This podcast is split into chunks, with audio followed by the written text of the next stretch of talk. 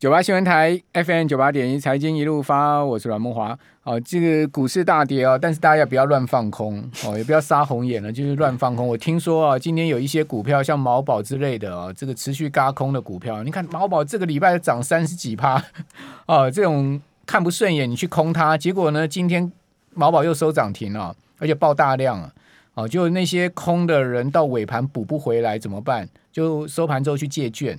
结果呢？听说一天的借券费是七趴哦，借券费利息七趴哦，所以你不要开玩笑，呵 呵这个七趴很恐怖，不是年息七趴，是一天利息七趴哦。好，国珍，听说你也听听到这个华航也是嘛？是对，因为你如果有手上有华航的持股的话，那个券商都会发那个通知给你嘛。这两天我收到好像是借三点五趴的利息。一天三点五趴，好像就九百多块嘛，一张九百多块，就利息有九百多啊。对啊，一张的利息九百多，对，就借华航的券了。对啊，不止一次的，这两天都有出现。他那个就是因为三点五啊，又因为有人去空，结果那个没有没有券了，对不对？想空它，然后借你的股票去卖。哦，你是说那个？我讲的是去空空这些标股，结果呢，因为没有。没有那个没有没有余没有余额啊，对啊，没有余额嘛，因为有资才能有券嘛。对，可是你可以借现货去卖掉啊，然后你再补回来给我啊。对啊，啊那假设你你你现在给我三点五趴，他那个是标借费了，标借费就是七趴了。对，那他如果今天跟我借，他算三点五趴的利息嘛？我不知道。他借他是借你的现股去放空啊？去放空，对啊，对啊，现在蛮多的这样的，啊，等于他预期长华航可能会跌超过三点五趴以上，可甚至加上成本，它五趴以上。今天盘中几乎要跌停板了。对，可是后来拉回来啊。我觉得特定资金在护它了。不不，今天当然有早上是有点虚惊，就是又回到那个疫情的问题嘛。那疫情疫情是首首当其冲，一定是航运股哇，航空股啦，又是机场嘛，所以航空股就被打到了，这也很正常嘛。因为今天对股市的解释在疫情可能会又爆掉嘛，然后大家怀疑狮子王事件又再度重演嘛，所以没办法。就这次破口居然是淘机，又是桃园啊，可见。另外一路还是没有办法避免嘛，很怕又变成把寒假放成暑假嘛，现 在所有家长在担心的事情。好，那房市会不会受影响呢？我们今天访问的是天下、啊、上周上、呃、上上周的总主从上周的总主笔吕国珍是 太习惯了，没有我们这这一期其实我们做了一个越打越高的房市真相，对对，就是整个二零二二年的房市恐怕在面临史上最凶的打房之后，其实二零二二二二年的房市还是会涨的。那其实我们从应该从心态面，我们到实际的现场去看嘛。这个是心态面，其实我们看的还蛮精彩的，就看到台湾各地哈，尤其像我们去新北看一千万的，呃，大概总总价在一千万的，结果现场还真的很热闹，很多的顾顾客看房子的人去看，然后有好几组一直同时在那边看嘛哈，然后这里看的人就会说，哎哎，阮先生，你刚才看的那一户已经卖掉了，你要不要选别户？嗯。就告你还在看这一户，已经马上就有人卖掉了。这是不是一种销售手法？对啊，接下来你这一桌你想说要看别桌的时候，进来又有人跑过来跟你说：“哈，你不赶快买哈，你隔壁你刚才看的那户又被卖掉了。”然后现场广播一直在喊“贺成交，贺成交”，我也不知道贺成交是哪位。可是就这种声音下去的话，就会产生那种羊群效应，你知道吗？好像感觉全台湾的人都在抢房。然后像你这时候买不到的话，你接下来会买会变贵，所以就是整个现场就会出现这种预期会涨价的心理，还有一群羊跟着往前走，即便前面是断崖跟着走进去吧。所以我们在现场也访问了投资的那个建商啊，他本来预期一瓶能够卖二十万算不错，结果他现在卖三十万。哇，那建商不是赚翻了？对，就是在这样的销售氛围下，其实我我会说，第一个我们大家来看这个所谓的心态面的问题嘛，所以就整个心态就是整个。房市好像大家会有一种恐慌的心态，好像这个月不买，下个月就可能会涨更多。嗯嗯。那又加上所谓的现场的话术跟销售的方法，我们去看的结果就变成所有人都变成抢着都要来买房。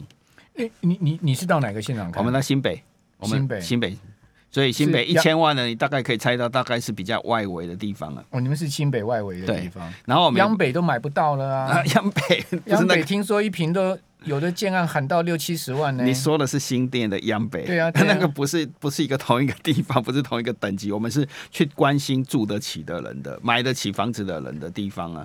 可是实际上，连那个地方也是在抢，抢的很凶，而且超那种心态跟我我，所以我为什么一开始说我们要来谈，先谈心态面嘛？对，所以你可以从我们这一期上周我们看到一个表格嘛，其实从北到南，连台东都在涨，而且高雄其实涨到四十趴，那甚至台湾也还有一个心态跟氛围是这样的，只要有台积电设厂的地方，全部都在涨，然后所有的销售话术就跟你说台积电来了，你不买房不行，闻鸡起舞。对，闻鸡起舞。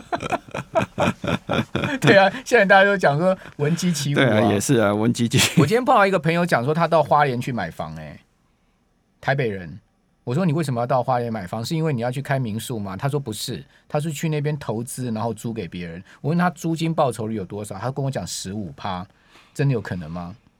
我我到底要租给谁？我这还匪夷所思。他说因为那边有什么临近工业区，所以呢有一些呃在工业区上班的人。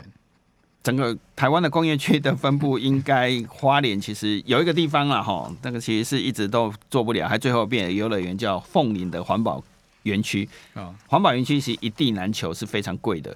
可是 花莲要租给工业区的人，这比较匪夷所思啦。如果你说做民宿，然后有一点固定资资产不，不过这个就变成是我们这一次去采访一个很重要的重点，就是大家心态上其实都非常担心所谓的。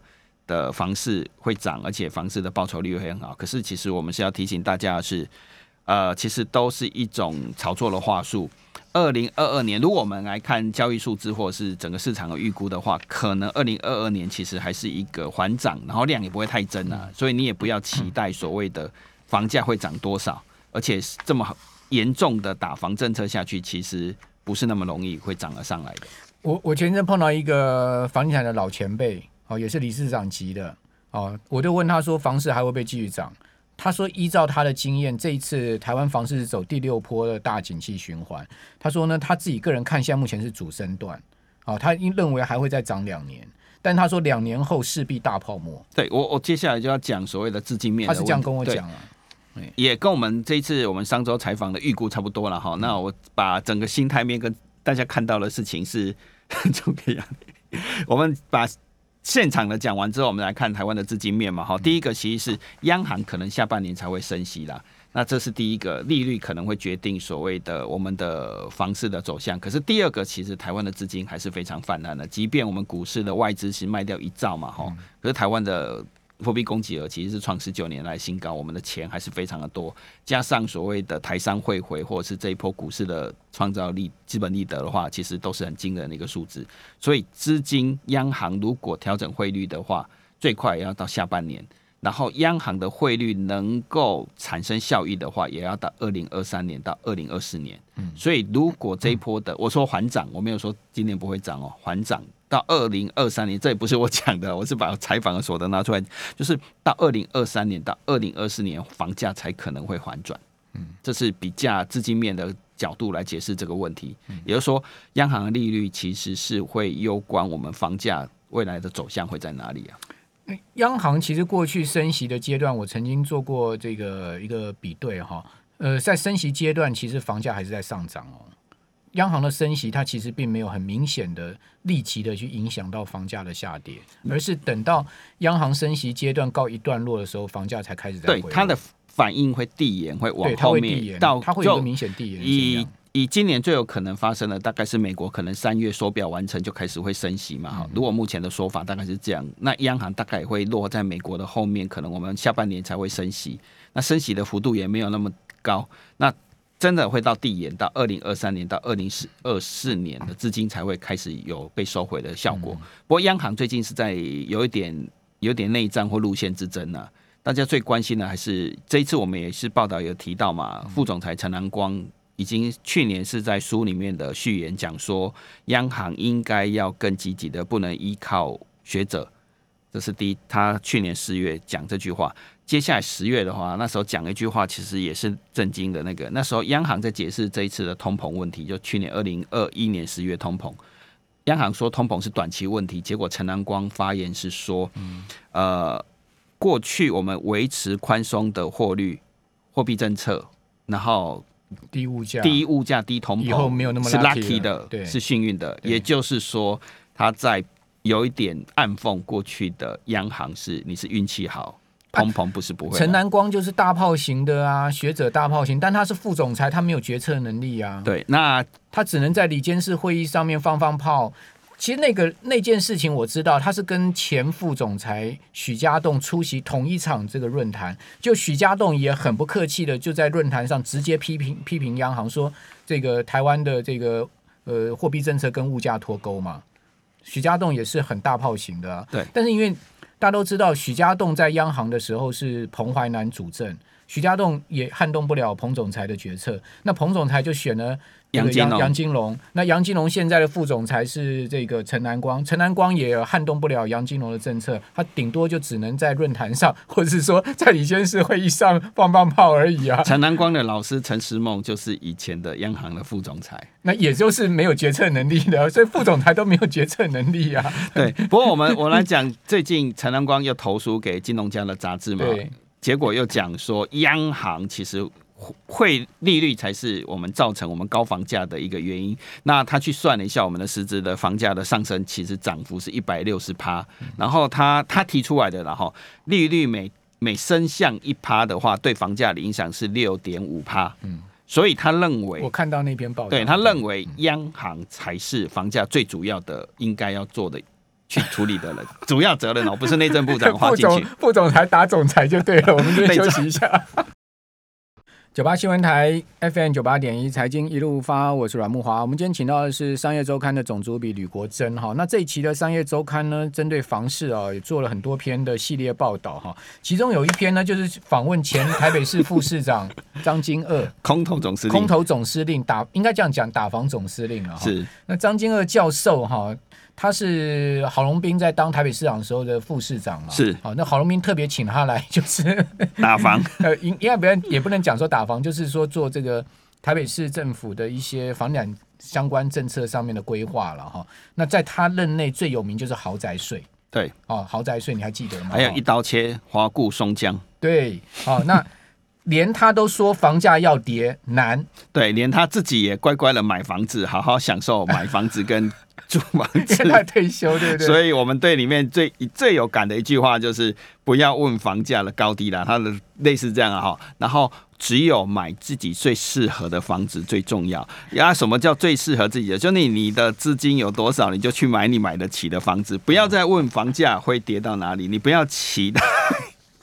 你不要期待你有很低的房价可以住台北市，适合你的房子跟你的收收入是相匹配的。好，另外你们也有报道国外的情况哈，这个韩国打防二十五次也都完败嘛？对，哦，这个韩国也是大家都看到过那个呃那部电影对不对？下流社会。呃，寄生上流，寄生上流，对对，有人是住在那个呃一半的地下室，然后收别人的讯号。那前面还有人在尿尿，还尿到他们家里面。然后另外有人是住在江南区的豪宅里，对不对？对，还里面还有地道，对，里面还有地道，还可以养人。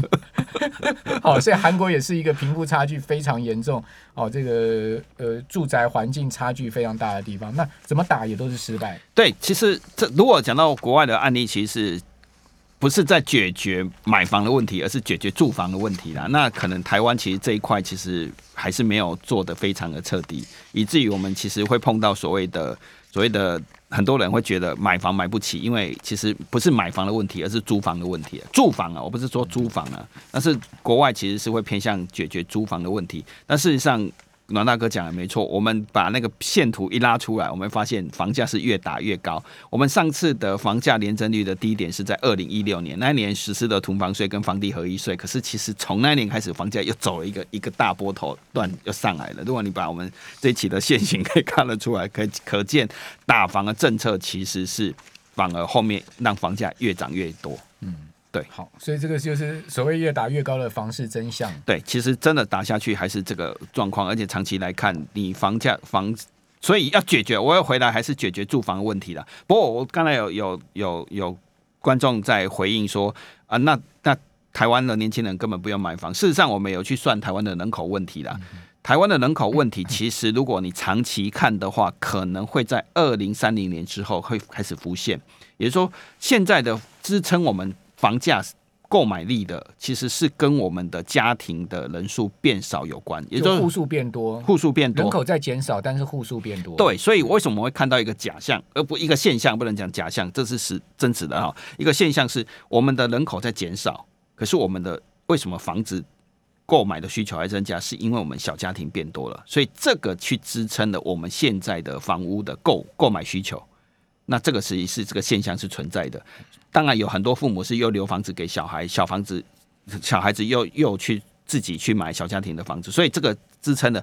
可是如果我们再去问说，会不会少子化，或者是以后人口减少，会不会影响房价？可能会出现在二零三零年十年之后，那时候台湾人的房屋的需求可能真的会减少。所以如果各位。打算自产买房的人，可能要去想这个问题，也就是说，这个现象可能会在十年后对你长期投资的话，可能会产生影响。可是今年很怪异的现象，就是说，我们过去认为说人口减少对房市影响最严重的，就是所谓的蛋白区嘛。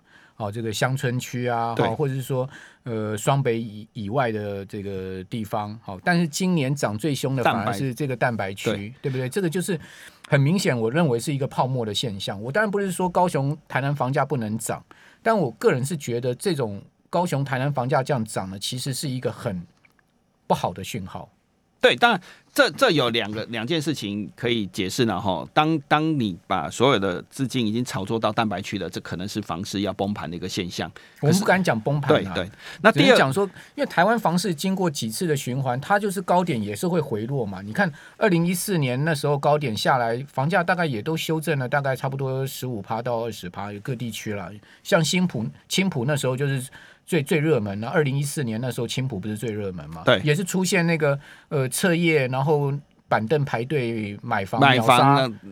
就跟现在目前台南东区的情况是一样，世界末日买不到房，明天就是世界的末日的感觉。对啊，那个案子就是叫世界什么的嘛。对，不过不过回答阮大哥刚才问我一个问题，我们这次也去中南部去看嘛，哈。可是有一部分的需求是真的，我讲的是蛋白区的需求，就是这些高科技业的设厂确实有带来一些工作机会。你知道美光的一个或艾斯摩尔的起薪的工程师其实是六万块左右，嗯、那艾斯摩尔大概实习生跟美光实习生是五万的，我讲的。是实习生哦，所以中部有很多的本来科机械业的工程师来做设备的，其实他本来薪水大概在三万左右，一下子被拉到六万。而且我们这些所谓的高科技业者，其实并没有说在所谓的设在蛋黄区啦，它其实是在蛋白区啦。像如果没有记错的话，美光应该在后里嘛，后里对，后里啦。然后艾斯摩尔是在苗栗，嗯，对。那台积电艾斯苗摩摩尔，但台湾有五个厂啊，对它它。它其实不算是厂，它是服务中心。对，它有五个基地，它其实很多的机械设备都是在园区里面有服务中心。你说艾斯摩尔工程师六万块不好赚哦，他们是二十四小时 on call 哎、欸。对，因为台积电一有机台出问题，他马上那个工程师 on call 就要到台积电机机机那个厂房里面去去 tune 机台嘞。对，我也可以讲一个数字，听说他们的我们总和高科技业，这个扯到扯远了，对不起，但是还是要讲啊，离职率是十五趴啦。就是我们最近拿到卖干啊，对，就是我不是讲台积电，我是说整个高科技业的这一波其实有去算过，离职率是十五趴，有新鲜人进来有十五趴，可是确实也把薪水带高了，所以为什么会出现所谓的所谓的我们半导体的扩产能跟设备投资的下来，这些周遭供应链确实是让购买力有提升。刚才国珍你要讲到一个货币供给的，对不对？对，好，其实我觉得。有一个指标，大家可以看房市哦，是不是会泡沫？就是所谓的价量关系。我们每一年都会有这个买卖移转动数嘛，哈。那去年大概会全年超过三十五万栋。事实上，你可以去观察过去啊，只要房价创高，但是呢，买卖移转动数这个成交这个转转换的这个买卖移转动数没有创高的话，有价量背离的话就，就就要小心了。是是。那那从这个货币供给的角度怎么思考呢？对，也就是说，今年我们可能会出现的量其实是不会涨的。我们今年的成交量是不会涨的，所以今年可能大家会期待说你会涨多。我当然，我跟你刚才说的专家不一样，我们访问的专家会认为，其实今年的成交量会相对比较淡，所以可能房价是缓缓涨的，也就是说转移动数不会太多。今年应该。二零二二年，我讲的是二零对二零二二年，大概从去年二零二一年的三十五万栋增长个两趴到三趴，我觉得应该对，应该今今年不会太增加。今年会是一个去年有大概差不多六七趴的增长，今年大概没办法。去年对台湾真的是一个好的不得了的一个年呢、啊，应该可以这样讲了。虽然有没有中间经历了一个疫情有两个月，可是其实整个投资跟资金的供比供给是相当多的，工作机会也变多。坦白讲，在中南部，所以买房的人是变多的。那今年股市是不是要保守一点？今年股市在资金面，其实我们可以看到，其实美国已经开始在缩表跟收资金嘛，所以可能我们看到了这些涨多的，尤其刚才你提到的紧缩这些，其实涨的真的很多。你被砍成这样，不是没有道理的。你说新兴、紧缩难点，我不是在讲载板了，我是说很多这样的投信认股的股，确实已经涨到涨不动了嘛，吼，也不知道涨到哪里去了。嗯，你说南电要八百一千，我是打问号了，真的。我不是在放空 ABF，而是说很多的投信股都是、啊、知道知道知道知道，我绝对没有怀疑你。非常谢谢商周吕国珍。谢谢